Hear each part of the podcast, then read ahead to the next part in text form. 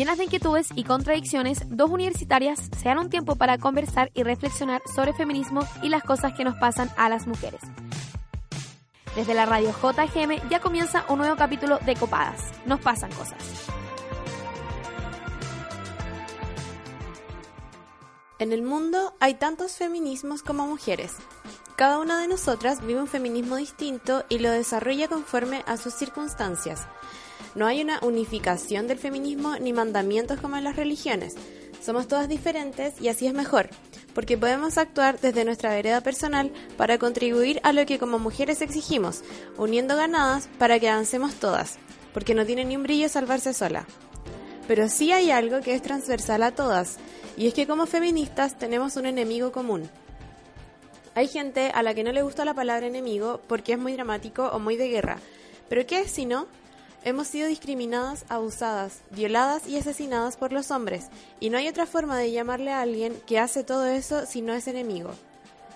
Pero en realidad, mirando la imagen más grande, nos damos cuenta que es un problema estructural. El enemigo real es el patriarcado, siendo los hombres sus soldados, actuando por y para él. Por eso suena irrisorio cuando vemos a mujeres atacando a otras mujeres por aspectos biológicos, mujeres que nacieron con vagina negando la identidad de mujeres que nacieron sin ella, haciéndolas parte del enemigo que tanto las ha vulnerado solo por ese hecho, y cayendo en el jueguito del mismo patriarcado, terminamos siendo mujeres contra mujeres. En ese momento, el discurso de mujer igual vagina deviene en algo muy parecido a lo que diría un evangélico fundamentalista transfóbico como el pastor Soto. ¿Por qué nos enfocamos en agredirnos y excluirnos entre nosotras cuando tenemos un enemigo común al frente que nos ataca todos los días? Abrazar nuestras diferencias y organizarnos para hacerle frente juntas a las diversas violencias patriarcales suena como una mejor estrategia, porque aún siendo, por ejemplo, heterosexual y cisgénero, no es lo mismo ser mujer blanca, universitaria y llena de recursos que ser mujer migrante, pobre y desempleada. Las violencias son distintas y los privilegios que hay de por medio constituyen un mundo. Ya lo dije al comienzo, existen tantos feminismos como mujeres, pero la premisa es que ningún feminismo anula mujeres, ningún feminismo violenta a otra mujer por el hecho de ser mujer, porque al final del día ningún feminismo debe compartir discurso con el patriarcado.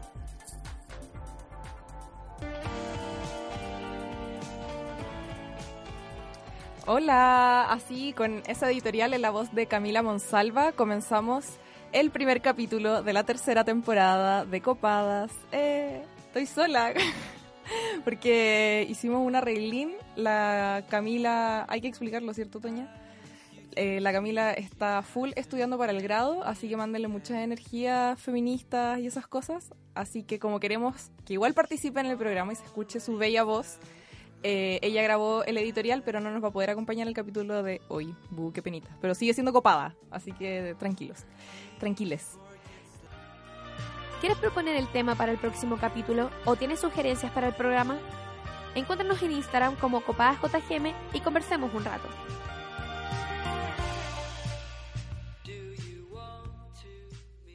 Bueno, hoy tenemos como invitadas en este primer capítulo a Mila Stipo y a Florencia Lamura, ambas integrantes de Vaginas Ilustradas. Como, son como nuestras viejas confiables las Vaginas Ilustradas. sí, como que estuvo la Leslie, estuvo la Ori, ahora están ustedes dos. Falta que la cota venga ¿no?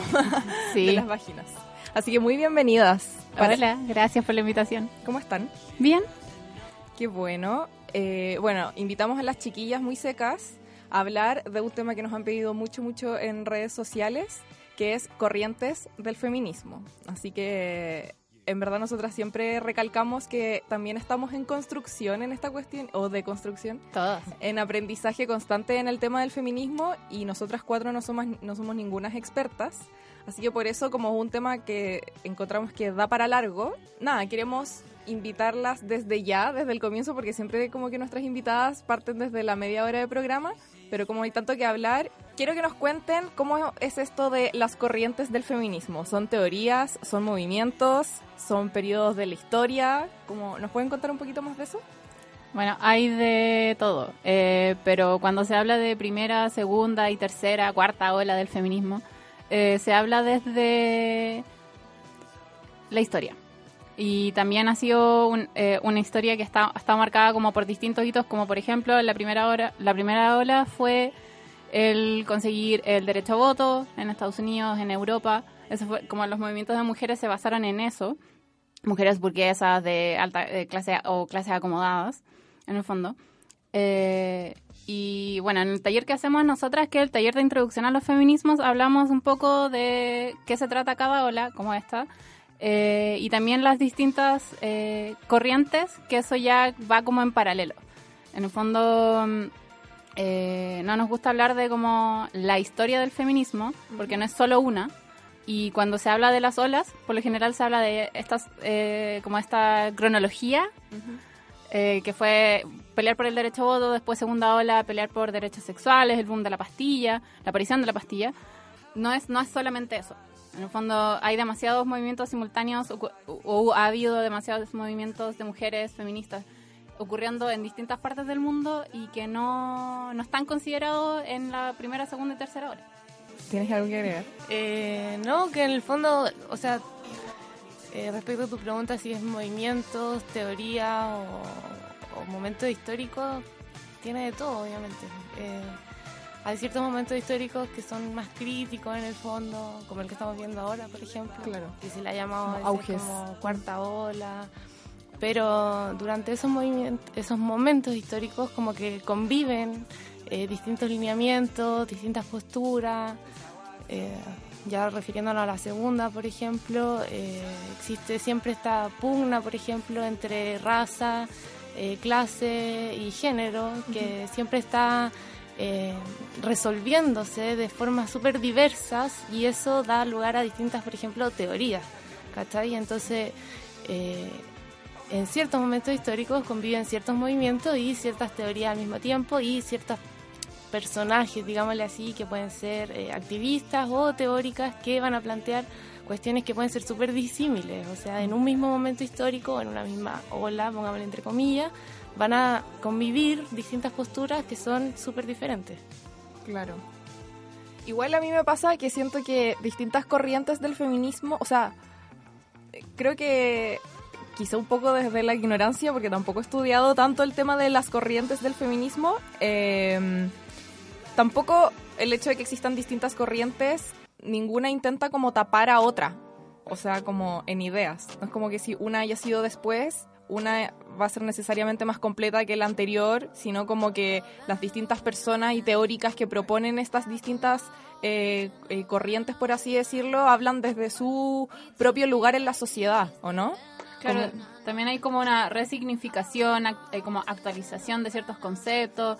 Eh, algo que pasó mucho en la segunda ola, como en los años 60, sobre todo en Estados Unidos, que fue donde fue súper importante como el, el que las mujeres empezaran a tomar pastillas con- anticonceptivas como para decidir ellas mismas si es que querían ser madres o no se empezó a como a cuestionar ciertos espacios porque estaban peleando solo mujeres blancas acomodadas. Después llegaron las negras y decir como, oye, nosotros también necesitamos como tener una voz dentro de este espacio. También somos mujeres, ¿cachai? También somos feministas, pero no sé, quizás no fuimos a la universidad, somos de otra raza, no accedemos a los mismos espacios, lugares, trabajos que ustedes.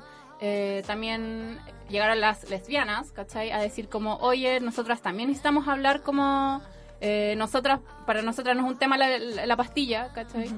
Y así se fueron como, eh, también como con muchas peleas, lo que está, lo que yo siento que es muy fructífero, eh, que no hay que tenerle miedo como a, a disentir, a incomodar, eh, si al final así, A así discutir. se- Así se generan discusiones, ¿sí? consensos también. Y se fueron generando también distintas, eh, salieron distintas teorías, como por decir el lesbofeminismo, ¿cachai? el feminismo negro, que son de repente corrientes que no son las principales que se habla acá. Por ejemplo, cuando se habla del mayo feminista y lo que, lo que importó, porque igual el mayo feminista nació desde las universidades, que también es un espacio súper reducido y también de privilegio. Claro. Oye, hemos hablado mucho de feminismo y a lo largo de, de los... Este es el, 30 y- el capítulo 31 de Copadas.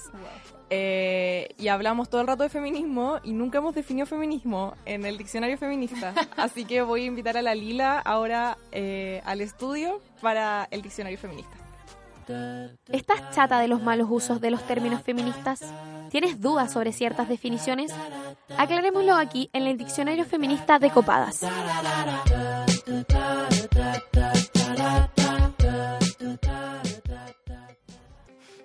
Hoy en nuestro diccionario feminista definiremos el feminismo. El feminismo es el conjunto de teorías y luchas sociales y políticas que abogan por la construcción de una sociedad más justa. El feminismo no busca la supremacía de mujeres por sobre los hombres, ni mucho menos de mujeres por sobre mujeres.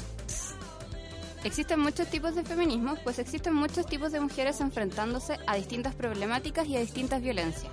Ya lo decía la Cami en nuestra editorial. El feminismo, en cualquiera de sus variantes, es un proceso que se construye constantemente a través de la instrucción, del compartir de sentires, de la autoconciencia y el autoconocimiento.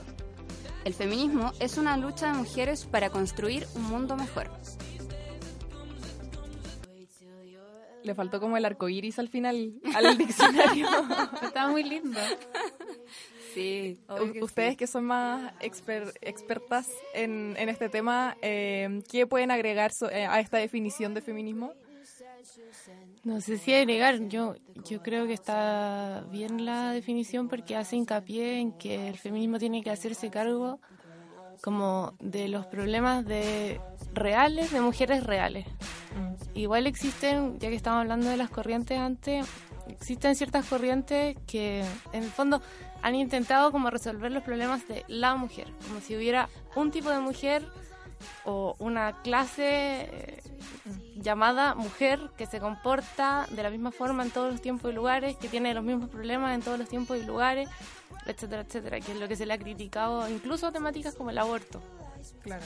Eh, Al final, yo también eh, quizá agregaría, eh, bueno, tampoco eh, son reflexiones mías, como que estaba estudiando igual antes del, del capítulo, que el feminismo supone como la toma de conciencia sobre las distintas formas de dominación que existen en distintos ámbitos de la vida sobre la mujer. De hecho, la, ay, la Victoria Sau eh, dice, atareadas en hacer feminismo, las mujeres feministas no se, han no se han preocupado demasiado en definirlo.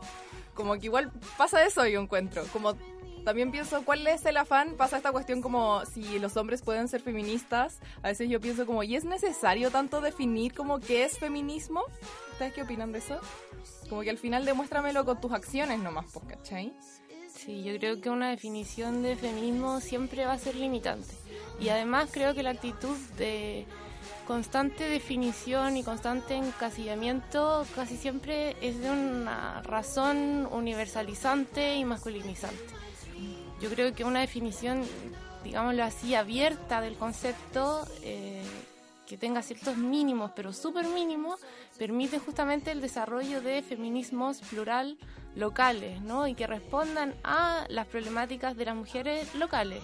Creo que mencionaron la palabra proceso en la definición y eso creo que hay que hacerle mu- un, un gran hincapié porque no es como que ya yo leí estos cinco libros, entonces desde ahora en adelante, listo, soy feminista, ¿cachai? Y como que de ahí no tengo que aprender más. No, y tampoco se trata sobre leer libros, ¿cachai? En el fondo, como algo que siempre decimos nosotras, que nos juntamos en torno a libros y hacemos talleres por eso y nos encanta leer y como aprender de muchas otras formas, es que a ver, cuando, la cuando las chicas se preocupan como, ah, es que yo no he leído tanto, como eso, el anteponerse como, es que yo no sé tanto, No puedo ser feminista. claro, o, o estoy en un distinto nivel al tuyo, ya te antepones en, en un distinto nivel, como a la otra persona con la que están conversando, o cuando llegan al taller y nos dicen eso. Eh, pero algo que me dijo el otro día mi psicóloga fue, y que creo que yo lo, lo sentía, pero no lo había puesto como en palabras, que ella es feminista, y me dijo como pensar que el, mientras más uno lee, como que el conocimiento técnico, académico, eh, te pone en un nivel superior, también es patriarcal. ¿Cachai? Claro. En el fondo, nosotras leemos porque queremos conocer las historias de otras mujeres. Y en ese conocer otras historias puede que te identifiques con esas mujeres.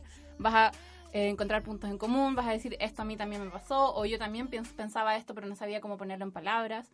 Y ahí tú lo aprendes y lo haces tuyo de tu manera, ¿cachai? Probablemente vas a leer, a mí me pasa mucho y creo que lo que más me gusta de leer a otras autoras feministas es de pelear con ella, ¿cachai? Como decir, como esto a mí no me gusta o esto no me gusta como desde dónde lo está diciendo o no enuncia el lugar desde donde está hablando. Claro. ¿Cachai? O sea, como ser una lectora activa al final de la Claro. de, de los textos que leís, po. porque igual una lee muchas cosas y me pasa eso porque yo ya no soy la lectora más empedernida tampoco en feminismo, pero las distintas eh, eh, mujeres que he leído, no sé, po, eh, feminismo gordo, lesbofeminismo, feminismo antiespecista, distintos tipos, como que todos me hacen sentido. o sea, todos, como que estoy de acuerdo con todos, entonces por eso es un poco lo que me pasa lo que les decía al comienzo, de que mm, no, no se anulan entre sí. Claro. Y tampoco ninguna feminista debería decir como tú no eres feminista por esto, sino como tu feminismo es otro, ¿o no? Claro, o por último discutir, ¿cachai? Sentarse y decir como... cara de, es discutible, por favor discúteme. Eh, o sea que como decía antes, yo siento que igual hay que fijar ciertos mínimos porque lo que decía un poco tú, a ti te hace, cuando lees eh, distintos tipos como corrientes de feminismo y todo, en el fondo creo que tiene que ver con que el feminismo nace de un sentimiento de injusticia, como de arbitrariedad. Aquí está pasando algo que es arbitrario, que es injusto, que no está bien. Entonces, cuando tú lo ves como combinado con otras personas con ese sentimiento de injusticia, de arbitrariedad, etcétera, etcétera, eh, te sientes identificado, obviamente. Ahora, igual el feminismo se puede ocupar abusivamente el concepto para mantener ciertos estados de opresión, de arbitrariedad, de injusticia. Entonces, en ese momento, y que y estamos hablando, no estoy hablando solo de Isabel Pla, digámoslo así. Ya, Estamos igual hablando pensé de- al tiro en Isabel Pla. Obvio que todos piensan en Isabel Pla. Y la Siempre se piensa en ella, pero sí, pero además hay feministas connotadas que incluso han caído en eso, o sea, digamos feministas muy reconocidas por la academia, no sé qué, que han caído en ese tipo de gestos, digamos, que mantienen ciertas situaciones de injusticia. Yo creo que ese es un buen lugar para poner un límite, así como si tu postura, si tu propuesta eh, mantiene ciertas eh, situaciones injustas o de opresión o arbitrarias, me parece que ahí ya está superando lo que podemos aceptar o no como feminismo. Ahora, otra cosa muy distinta son tus experiencias personales, que lo que a ti te gustaría que fuera parte de la lucha del feminismo, que es súper aceptable y no te critico, ¿cachai?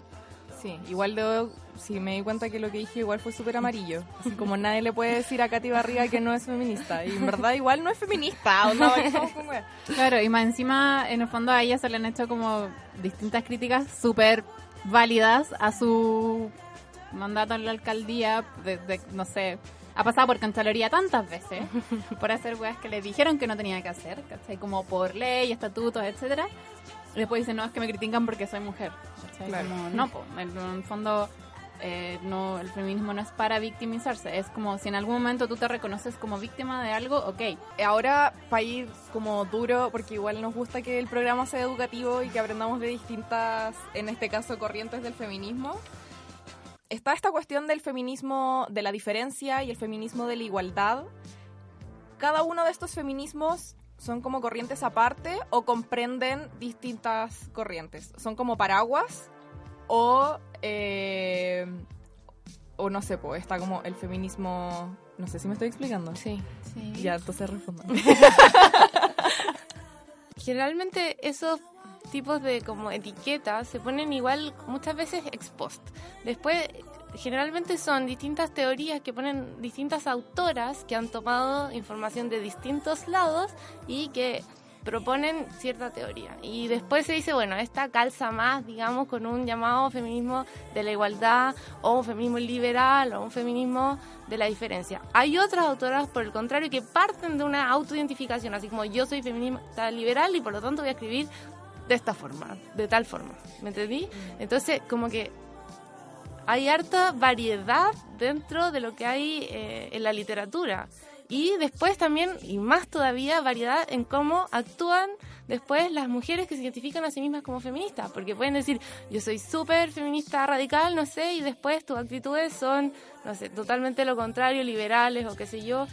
O en realidad va un poco también a lo que hablábamos antes, así como este tipo de etiquetas que tratan siempre como de englobar las cosas y ponerlas como inamovibles, me parece que no son tan constructivas como si identificarte desde un lugar. Yo me, si hablamos como de feminismo lesbiano, ya, yo me identifico desde ese lugar, escribo desde ese lugar y eso está súper bueno porque hay un gesto político ahí. Pero es distinto cuando uno trata siempre como de encasillar, este es esto, esto, esto es esto otro, ¿me entendís? Como que igual hay una diferencia entre esas dos cosas, creo yo.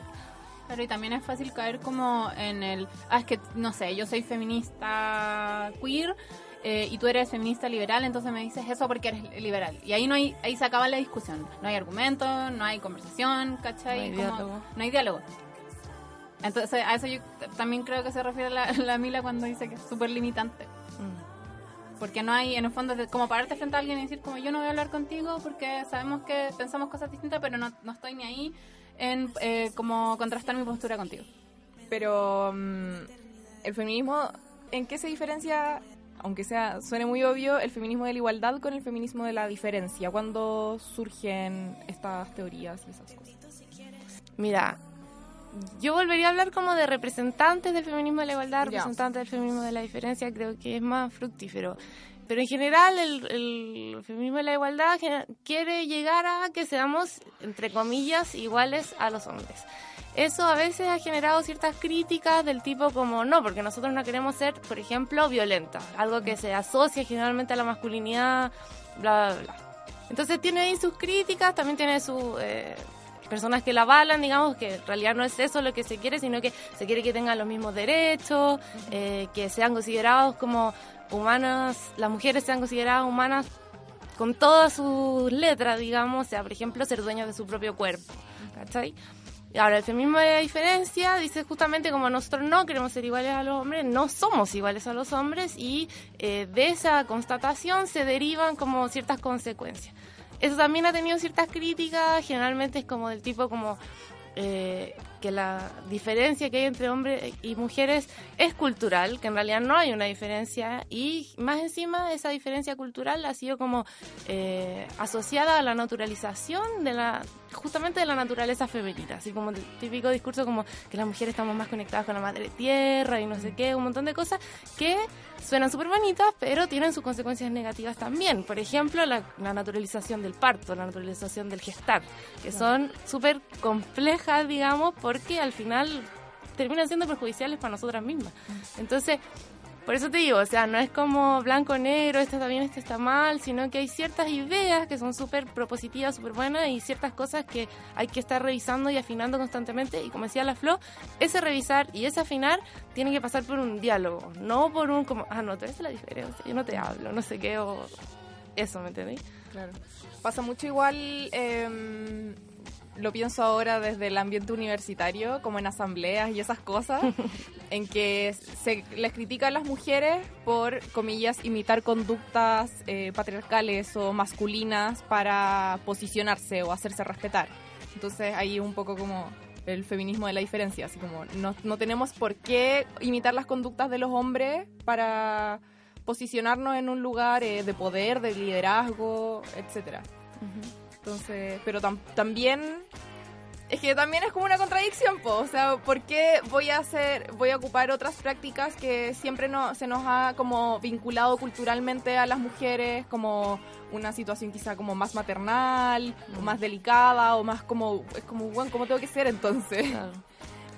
Eh, Yo creo que lo interesante justamente es construir algo nuevo al final, construir algo desde las mujeres, para las mujeres, por las mujeres, que no sea lo que los hombres dicen que está bien, ni sea lo que los hombres han dicho siempre que tenemos que ser las mujeres, ¿cachai? Sino que nosotras como movimiento feminista estamos construyendo formas nuevas de hacer política, formas nuevas de hacer eh, asamblea, como decís Claro. tú. Igual estamos súper acostumbradas a, como en la misma línea, estamos muy acostumbradas a actuar según como lo que se nos ha dicho que podemos hacer. Entonces, claro, igual es como un poco, también da miedo, también es como, te, te desarma un poco decir como ya, pero si no tenemos que actuar como los hombres, ¿cómo lo hacemos? Actuamos como, comillas, mujer, ¿cachai? Como actúo desde la sensibilidad, la maternidad, que también es un estereotipo, ¿cachai? Que también es una construcción social. En el fondo, no sé, yo creo que si, si yo tengo rabia o me enojo, para mí no es como actuar como hombre, en el fondo es, también tengo rabia porque también me enojo igual que cualquier otro ser humano, ¿cachai? Eh, ahora es distinto si hay como toda una sistematización de prácticas como no sé, por, por decirte, sobre todo en política, eh, no sé, Michelle Bachelet, Michelle Obama, como mujeres que han llegado a altos, altos puestos de poder y que han tenido que replicar ciertas lógicas como de pelea, ¿cachai? Dentro de los espacios porque son masculinos. Claro, o sea, igual hay que saber navegar en ese mundo Claro. también, po. También pienso como, en el fondo, hay como formas que uno también necesita como para sobrevivir, ¿cachai? Como para no solo ganar un lugar, pero en el fondo si vas a llegar a ese lugar como votando a muchas mujeres en el camino, ¿cachai? Mm, Como ese tipo de competencia. claro. Al final pasa por ser genuina nomás con lo que una es. Sí, O eso, está también relacionado con crear nuevas formas, etcétera, pero en el tema de la expresión de sentimientos pasa también en cómo una se comporta en las relaciones, en que te dicen, ay no, tenés que eh, comportarte de, mm, de esta manera, porque si el güey no te pesca, tú no tenés que pescarlo. Es como, sí, po. ¿por qué, por, por qué me están diciendo que actúe como un hombre que se cree cool, desinteresado, cachai? Si yo quiero ser genuina nomás en mi comportamiento. Eh, ya, chiquillas, vamos ahora sí a un bloque musical para luego pasar a la pregunta copada. Vamos con Fingías de Paloma Mami. Me toca.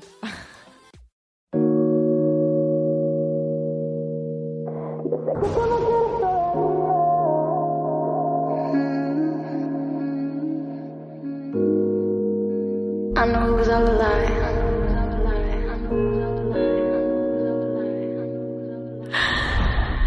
Sabía que me mentía. Siempre supe que era mentira todas las cosas lindas que a mí me decía. Y tú pensando que era tuyo y no te diste cuenta que tú me perdías. Pensé que era real, te felicito por lo bien que tú fingías. Tú nunca sentiste lo que yo sentía.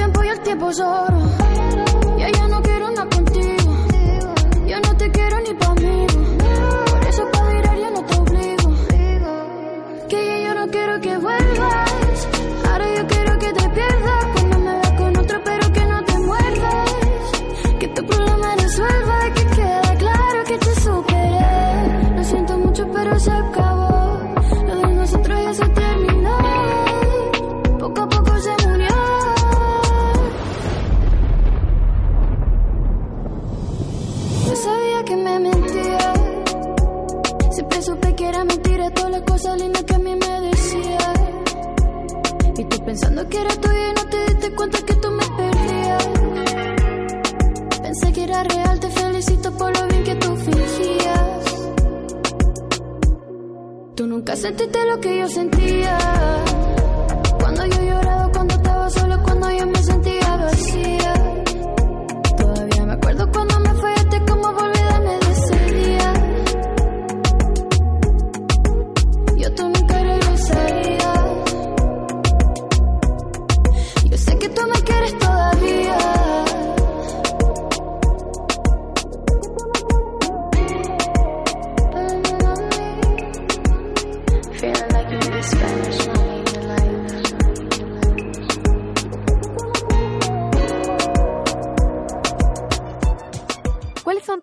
Contradicciones?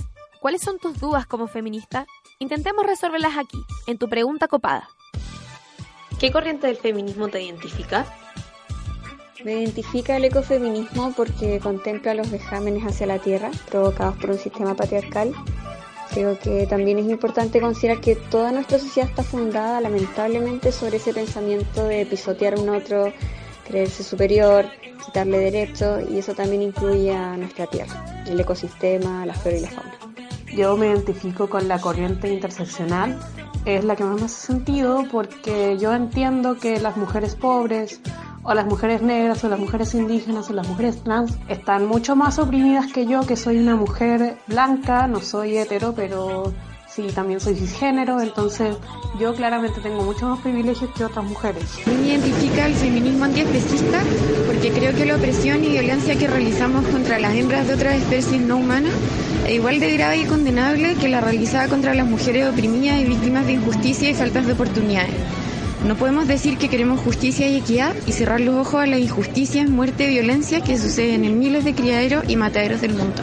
La corriente del feminismo con la que más me siento representada es el feminismo antiespecista o el feminismo vegano, ya que dentro de la industria de la carne eh, la mayoría de los animales que más veces se van afectados son las hembras. Creo que el estilo de vida que ahora he incrementado en mi vida hace exactamente tres años y creo que es la que más me identifica.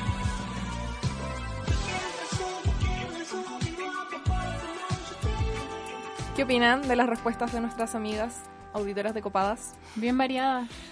Sí.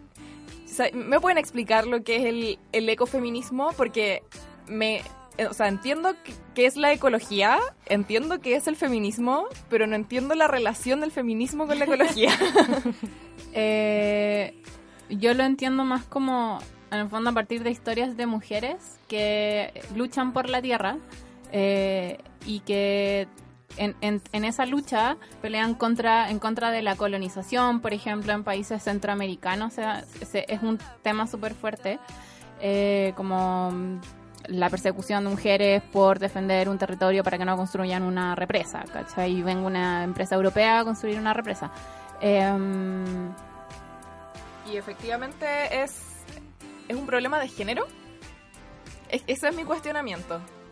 Que lo que yo entiendo que, que propone el ecofeminismo es que en el fondo las mujeres están más vulnerables y son aquellas que se han dedicado o que nos hemos dedicado a defender más la tierra. Mm. ¿Cachai? También, y eso también eh, va hacia todas las comunidades indígenas, pueblos originarios. ¿Cachai? Claro.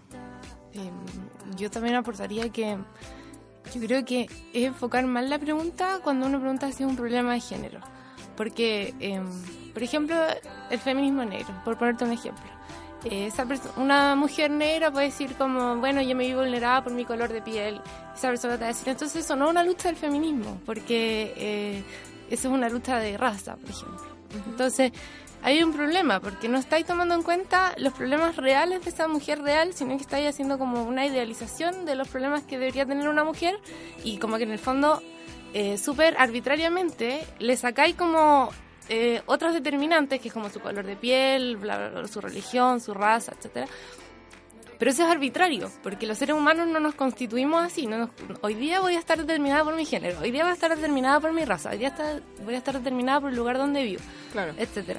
Entonces, en el fondo, con el ecofeminismo pasa un poco lo mismo. O sea, eh, nuestra relación con la tierra ha sido súper eh, extractivista, el tipo de los conceptos que se usan, y en el fondo es abusar de eh, eh, la tierra en el fondo y eh, los resultados han sido súper negativos, digamos. Entonces, hay mujeres reales que están viviendo problemas reales relacionados con es, escasez de agua, semillas que están patentadas, etcétera, etcétera. Entonces, esos son problemas de los que el feminismo también tiene que hacerse cargo, porque son mujeres reales las que están viviendo ese tipo de problemas, ¿me entendí? Claro. Pero también pasa por otro, por otro lado, creo yo, que el feminismo de todas maneras siempre es súper radical, digamos, en oponerse a toda clase como de injusticia, digamos, y eh, busca una vida mejor en el fondo igual para todos. Y eso también es súper importante cuando uno dice, ya es otra problemática tal vez si el hombre puede ser feminismo o no, o sea, feminista o no, pero igual el feminismo es para todos. O sea, políticas feministas tienen consecuencias eh, positivas para todo el mundo. Entonces, Claro. el feminismo se hace cargo también de problemas que afectan a todo el mundo, como escasez de agua, patentes, eh, patentes de semilla o los problemas de, de el ecologismo.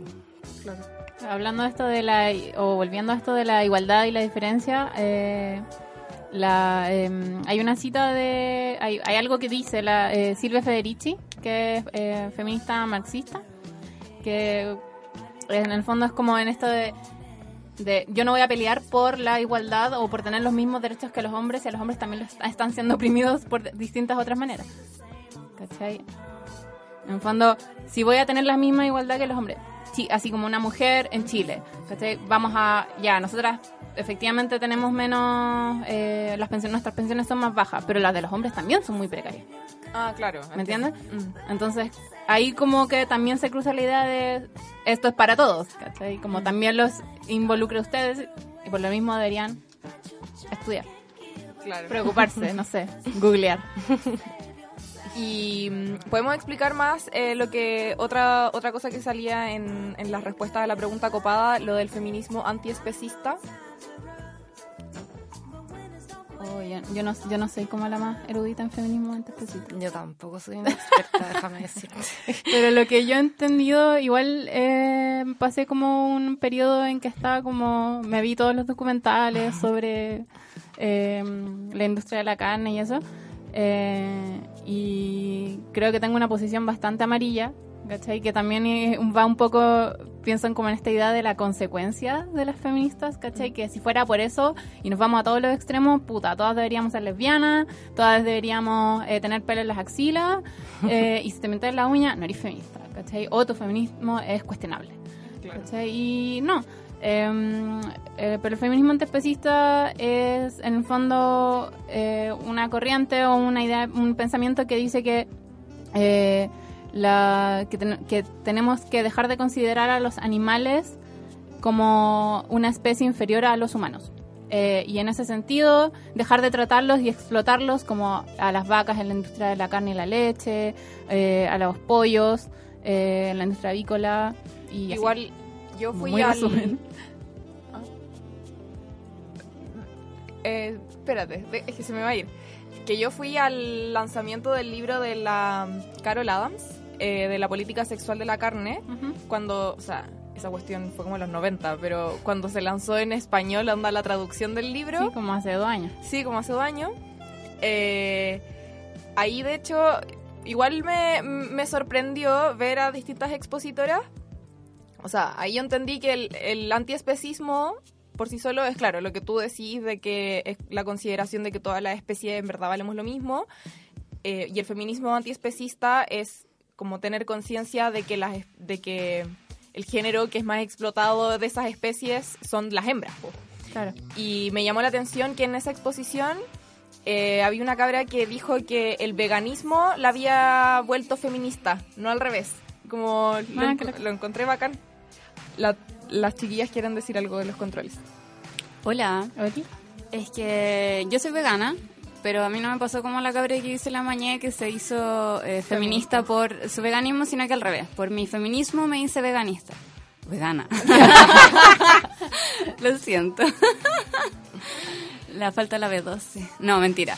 ya. eh, y eh, fue porque también eh, empecé a, a ver todos estos documentales y empecé como a, a meterme en esto y, y caché que el feminismo antiespecista igual lo que propone es eh, que no te puede importar más una mujer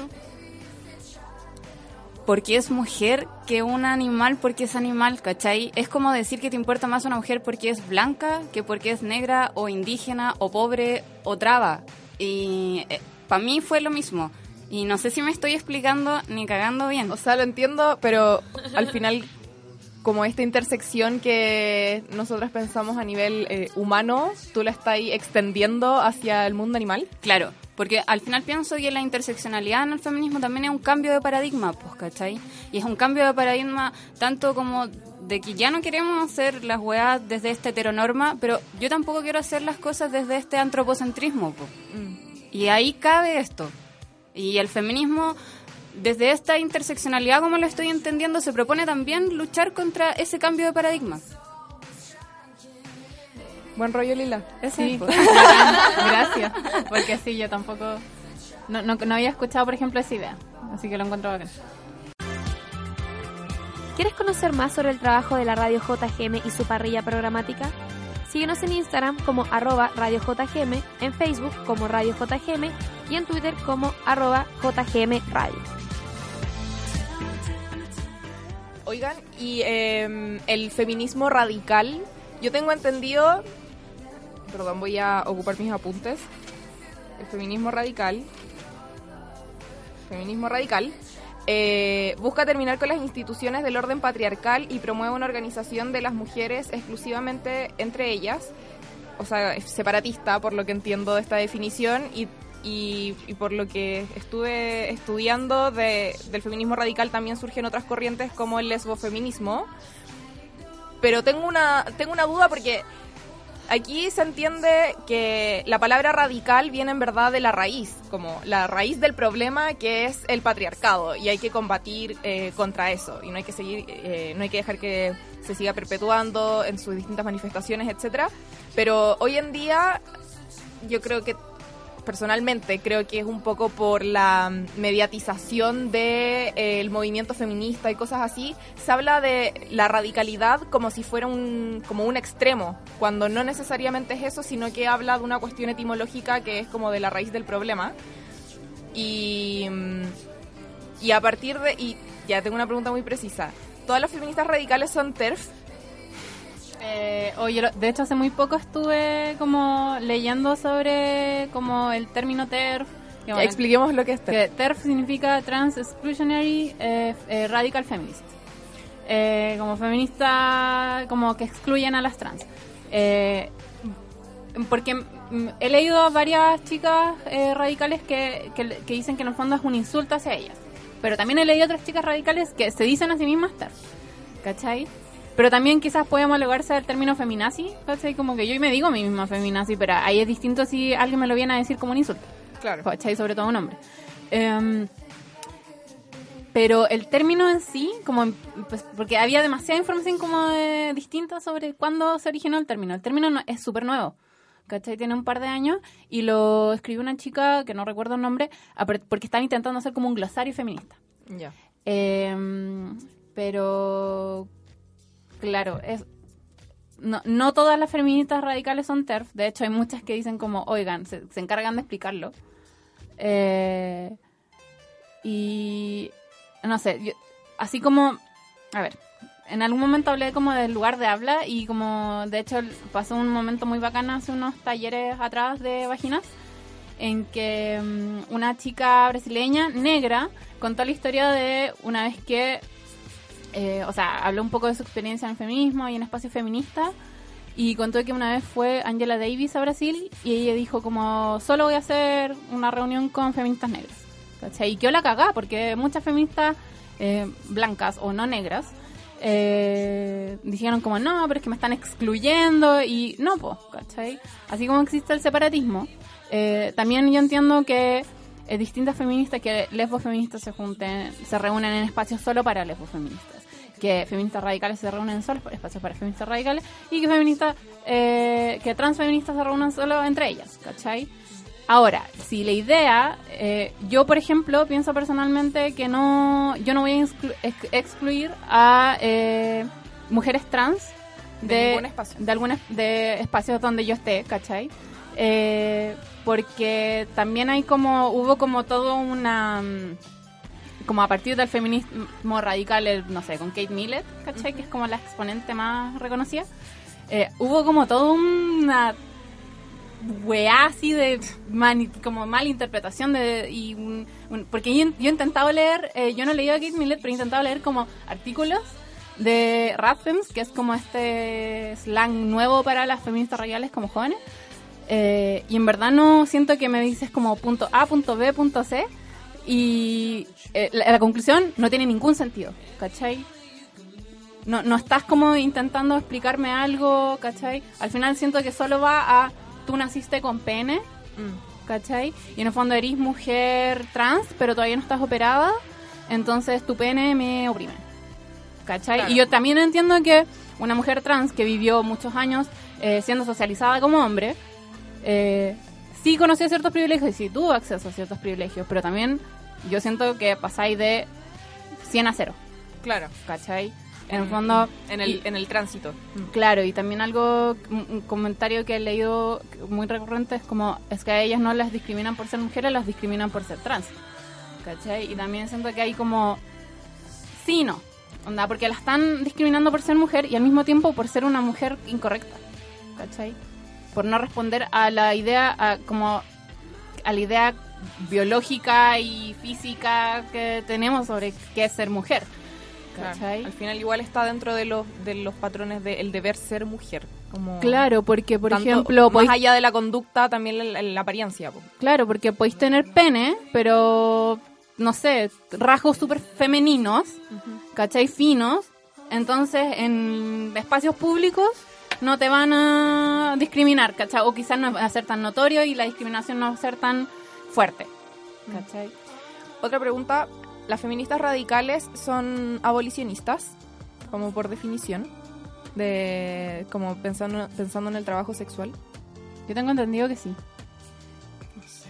Pero sí, yo también tengo todo un tema con lo del abolicionismo y el Regulacionismo. regulacionismo y había otro más. Eran tres. No sé. Y una vez como Me que me lo esos dos. explicaron y yo quedé así como, no, no apoyo ninguno. Porque también hay como un, en el fondo, sí, yo, yo, en- yo, como personalmente, eh, creo que no está bien que mujeres deban recurrir al trabajo sexual eh, para vivir, ¿cachai? Pero no las puedes condenar a ellas por eso, ¿cachai?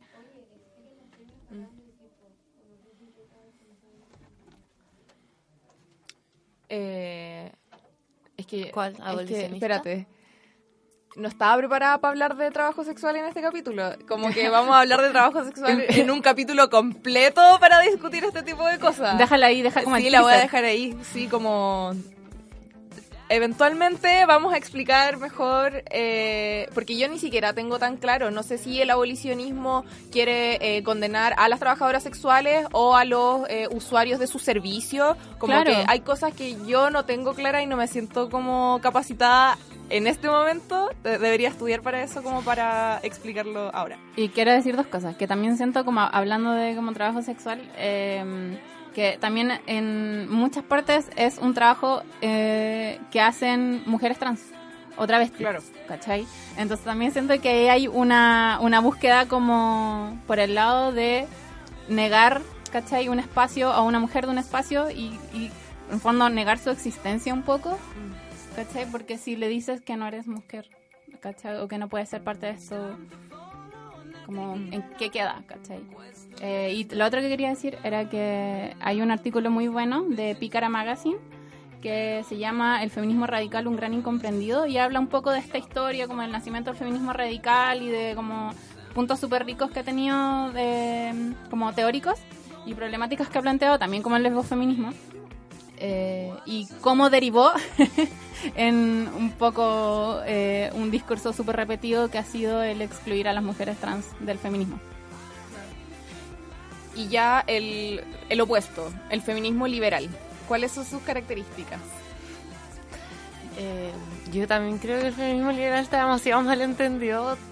Hay Sí. mucho odio contra el feminismo liberal, eh, que se lo ha ganado a veces, pero mm, las características del feminismo liberal, yo creo que hablando así muy eh, estrictamente, es eh, que cree en ciertos derechos individuales de las mujeres que son inalienables y que todas las que están contra el feminismo liberal estarían completamente de acuerdo, tal como las mujeres son dueñas de su propio cuerpo. Y eso me parece a mí que es un aporte bastante bueno. Ahora, igual, feminismo liberal, comillas, se ha cooptado también por personajes como Hillary Clinton, no sé, Beyoncé, no sé, unas cosas Claro. súper particulares eh, y que han llevado a creer que el feminismo liberal es prácticamente eh, ser CEO de una super empresa y oprimir a todas tus compañeras. Entonces eso obviamente eh, le ha generado su mala fama, yo creo. Yo creo que hay un punto medio en que el feminismo liberal es criticable, pero no en esos términos, no en esos términos de como, ah, tú quieres que haya mujeres que sean igual que los hombres, eh, que triunfen en este sistema capitalista, porque de partida capitalismo y liberalismo no son lo mismo. Eh, el liberalismo al final son defender derechos individuales y eh, hay liberalismo económico, hay liberalismo social, liberalismo ético, entonces hay cierta diferencia ahí y vuelvo súper repetitivamente y fomemente a hacer diferencia entre autoras. Hay distintas representantes de. Exactamente, porque hay algunas que se hacen llamar, o tal vez lo son, es difícil como clasificar feministas liberales y que sí son súper defensoras del sistema capitalista. Y hay algunas que odian el sistema capitalista, pero sí son muy liberales en lo social. ¿Cachai? Entonces yo creo que también siempre hay que ir haciendo esa diferencia entre autoras, entre propuestas y entre lo que dicen ellas que eh, debería ser el feminismo. Debería haber como un mapa cartesiano como de liberal, radical. Ay, pero feminismo. hay, hay como, de hecho nosotros lo mandamos, alguien lo mandó al grupo de Vagina la otra vez, era una imagen como de todos los corrientes tipos de teorías feministas. eh, y era como cómo se lleva cada una con cada cual, ¿cachai? Como ya, ¿a quién, a quién, quién es- con qué se lleva bien la teoría de queer con este? Y era muy explicativo. Sí, era demasiado explicativo. Oye, y el, el feminismo... No, no quiero profundizar tanto en el feminismo interseccional porque hicimos básicamente como un capítulo de eso, segundo capítulo de Copadas. Eh, así que, bueno, escúchenlo. Ah, si quien quiere saber de eso, escuchen ese capítulo. Pero mm, el feminismo lésbico. Tengo una duda ahí. Porque ya estamos hablando de que las distintas autoras o las distintas personas que dicen como yo me identifico con esto es porque están hablando como de su posición en el mundo. Como la Simone de Beauvoir no va a hablar de feminismo negro porque en verdad ha sido una burguesa y va a luchar un poco, yo siento como desde su trinchera blanca y privilegiada. Pero el feminismo lésbico aboga porque las mujeres sean feministas o se quedan tranqui con que su grupo, eh, o sea, perdón, eh, aboga porque las mujeres sean lesbianas o se quedan tranqui con que ella y su grupo de lesbianas sea lesbiana. Bueno, es que también hay muchas... Perdón por plantearlo así, siento como que me van a funar. Eh, Sabéis que yo no caché tanto de feminismo, de lesbofeminismo, eh, pero me pasaba, por ejemplo, antes que no entendía como el separatismo, como vivir el separatismo, en el fondo, como de verdad no relacionarte nunca, con- jamás con hombres, ¿cachai? A menos que no sé, fuera ya del supermercado. Em, pero también entiendo que, en el fondo, desde el lugar y las opresiones y las violencias que ha vivido cada una, y sobre todo las mujeres lesbianas, eh, como en el fondo han buscado su como formas de convivir y llevar a cabo como su vivir su feminismo como también una forma de supervivencia y de supervivencia en el término como muy literal ¿cachai? Aquí la Toña nos, nos, tiene un- nos tiró un torpedo que dice, el feminismo lésbico se hizo popular en la década de 1970 y principios de 1980.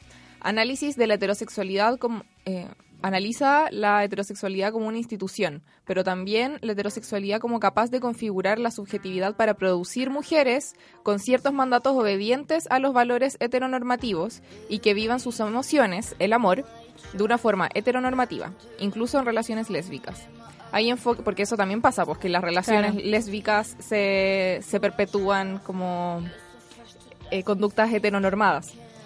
Hay enfoques más discursivos del feminismo lésbico que plantean el papel del discurso heterosexual en la configuración del mundo interno y de las formas de vivir los sentimientos que perpetúan la desigualdad de las maneras de entender el amor o las relaciones afectivos sexuales.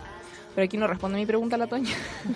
de que si, si es que la... Eh, eh, las que apañan el feminismo lésbico quieren que todas seamos lesbianas.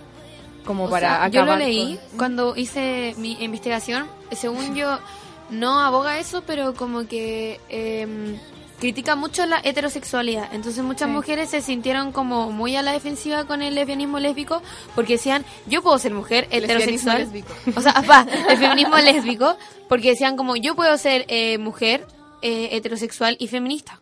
Y no tiene nada de malo, ¿cachai? Entonces como que, según yo, no, no apunta a eso, pe- o sea, como a... Todas tenemos que ser lesbianas, pero sí como la heterosexualidad es lo peor. O eso entendí yo, o como que son las mayor, la mayoría de las críticas van a eso. Claro, y también entenderla, en el fondo lo que propusieron ellos fue como, eh, así como se, anal- se eh, estudiaba el patriarcado y las opresiones que, que genera, ¿cachai? O, las que o que eh, opresiones bajo las que vivimos por estar en un sistema patriarcal, eh, añadirle el, ¿cachai? Como complementar esa teoría y decir como, ya, pero también, eh, ¿qué es lo que como cómo es vivir en un heteropatriarcado, ¿cachai? Que en el fondo no se- solo se nos espera que actuemos de cierta manera, sino que en nuestras relaciones vivamos de cierta manera, ¿cachai? Eh, así tan simple como, no sé, tú te... eh, antes era como... Tenías que casarte porque era la única forma en que las mujeres eh, obtuvieran una casa, ¿cachai? Eh, no podíamos trabajar, entonces era la única forma de tener ingresos. Sí. Y junto con, y junto con la- las críticas feministas a las relaciones heteronormadas también eh, nacen estas corrientes y autoras eh, que critican a la familia como una institución como súper opresiva. po. O sea, como la Emma Goldman, creo que la Simone de Beauvoir también se tira ese rollo. Entonces, siento, no sé, siento que... Más, voy a chamullar si es que digo esto.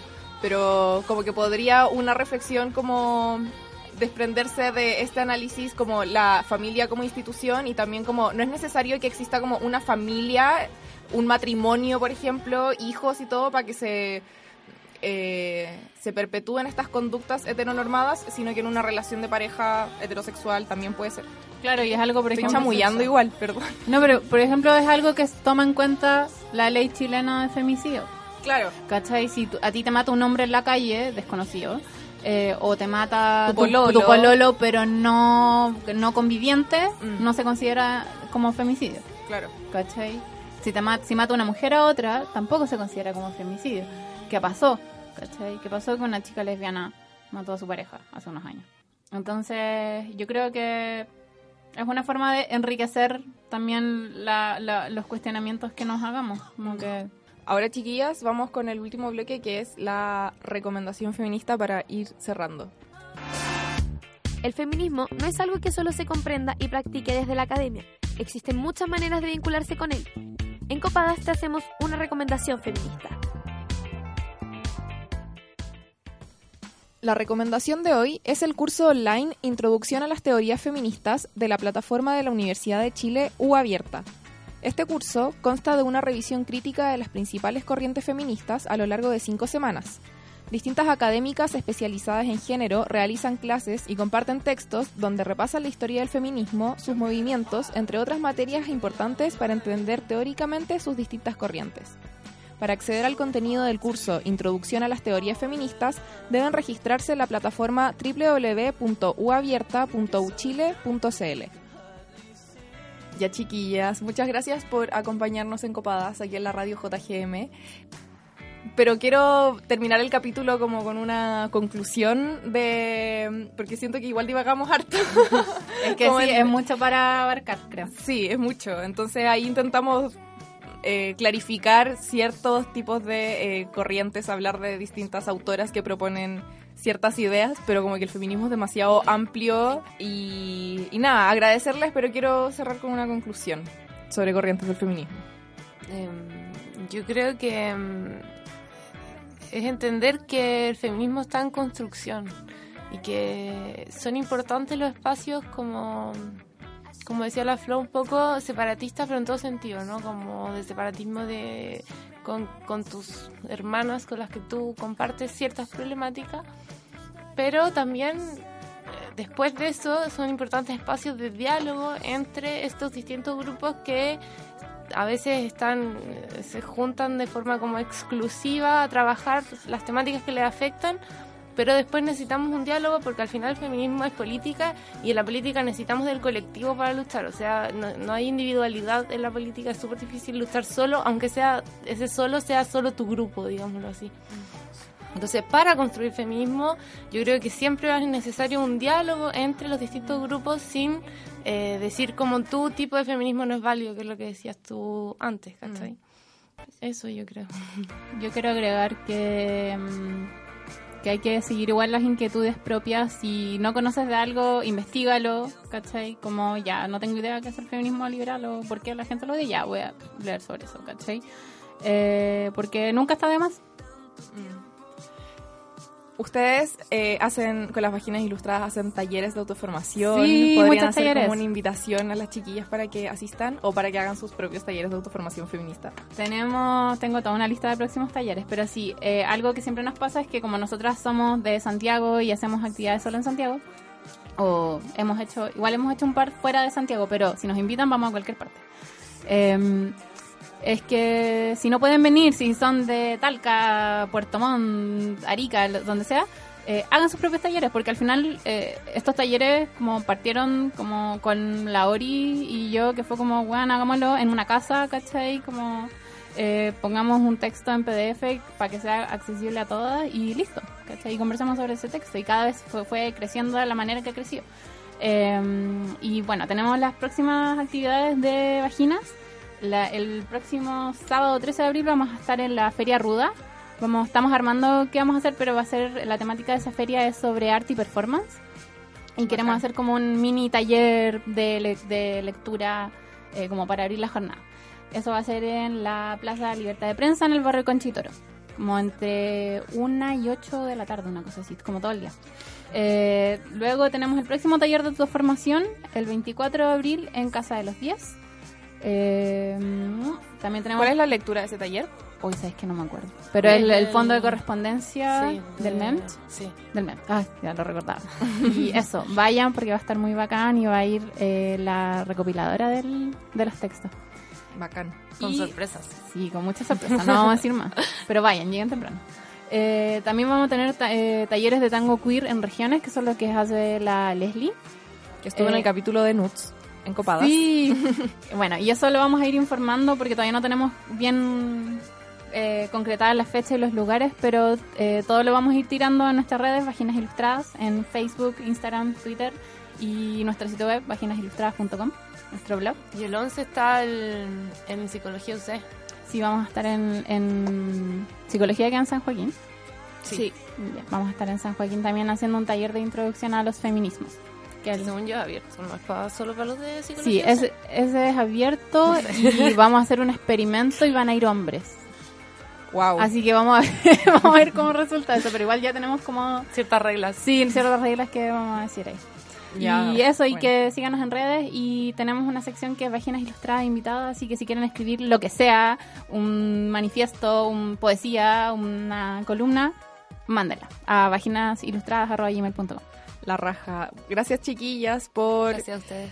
Gracias. eh, compartir sus conocimientos con nosotras. Y por si acaso, eh, como es imposible abarcar todas las corrientes del feminismo, vamos a dedicar capítulos a lo largo de esta temporada para hablar Sí. de distintas. No, no voy a spoilear tanto. Eh, pero eso, para que digan, ay, pero ¿por qué no hablaron? Bueno, si es que no hablamos de eso es porque quizá va a haber un capítulo próximamente de esa corriente que no mencionamos hoy. Eso, muchas gracias. Ah, eh, ¿quieren presentar la canción de ahora? Ya, porque Dale. a mí me gusta mucho. Dale. Eh, ahora vamos a escuchar el último single de Rosalía, que estuvo en Lollapalooza el fin de semana pasado y estuvo maravillosa. Como yo creo que el mejor show del fin de semana. Eh, su última canción con El Guincho y J Balvin con Altura. Vamos a arrancarlo con altura. El demo lo canto con Honduras. Dicen una estrella, una figura. De Héctor aprendí la sabrosura. Nunca he visto una joya tan pura. Esto es pa' que quede lo que yo hago dura. Con altura. Demasiadas noches de travesura. Con altura. Vivo rápido y no tengo cura. Con altura. Y de joven para la sepultura. Con altura. Esto es pa' que quede lo que yo hago dura. Con altura. Demasiadas noches de travesura. Con altura. Vivo rápido y no tengo cura. Con altura. Y de joven Pongo rosas sobre el Panamera. Pongo palmas sobre la Guantanamera. Llevo camarones en la guantera. La hago pa' mi gente y lo hago a mi manera. Flores azules y quilates. Y si es mentira que me mate. Flores azules y quilates. Y si es mentira que me mate. Con altura. Con altura. Esto es pa' que quede lo que yo hago dura. Con altura. Demasiadas noches de travesura. Con altura. Vivo rápido altura. Y de joven para la sepultura. Con altura. Esto es pa' que quede lo que yo hago dura. Con altura. Demasiadas noches de travesura. Con altura. Vivo rápido y no tengo cura. Con altura. Y de joven para la sepultura. Con altura. Acá en la altura están fuertes los vientos. Ponte el cinturón y coge asiento. A tu jeva ya la vi por dentro. Yes. El dinero nunca pierde tiempo. No, no. Contra la pared. Tú no si le tuve que comprar un trago porque la tenías con sed. Desde acá, qué rico se ve. No sé de qué, pero rompe el bajo otra vez. Mira. Flores azules y quilates. Rosalía. Dice mentira que me mate. Flores azules y quilates. Dice mentira que me mate. Con altura. Con altura. Esto pa' que quede lo que yo hago dura. Con altura. Demasiadas noches de travesura. Con altura. Vivo rápido y no tengo cura. Con altura. Iré joven para la sepultura. Con altura. Que quede lo que yo hago dura. Siempre dura, dura. Demasiado noche de travesura. Con altura. Vivo rápido y no tengo cura. Con altura. Ajá. Y de joven para la sepultura. Con altura. La Rosalía. Vamos, vamos, va- va- vamos a va- Vamos a esperarnos para que no la digan. Va- Vamos, vamos a esperarnos para que no Vamos, vamos, vamos, vamos, vamos, va- va- vamos a esperarnos. Va- va- Vamos a esperarnos para que no la digan. Va- va- Vamos a esperarnos.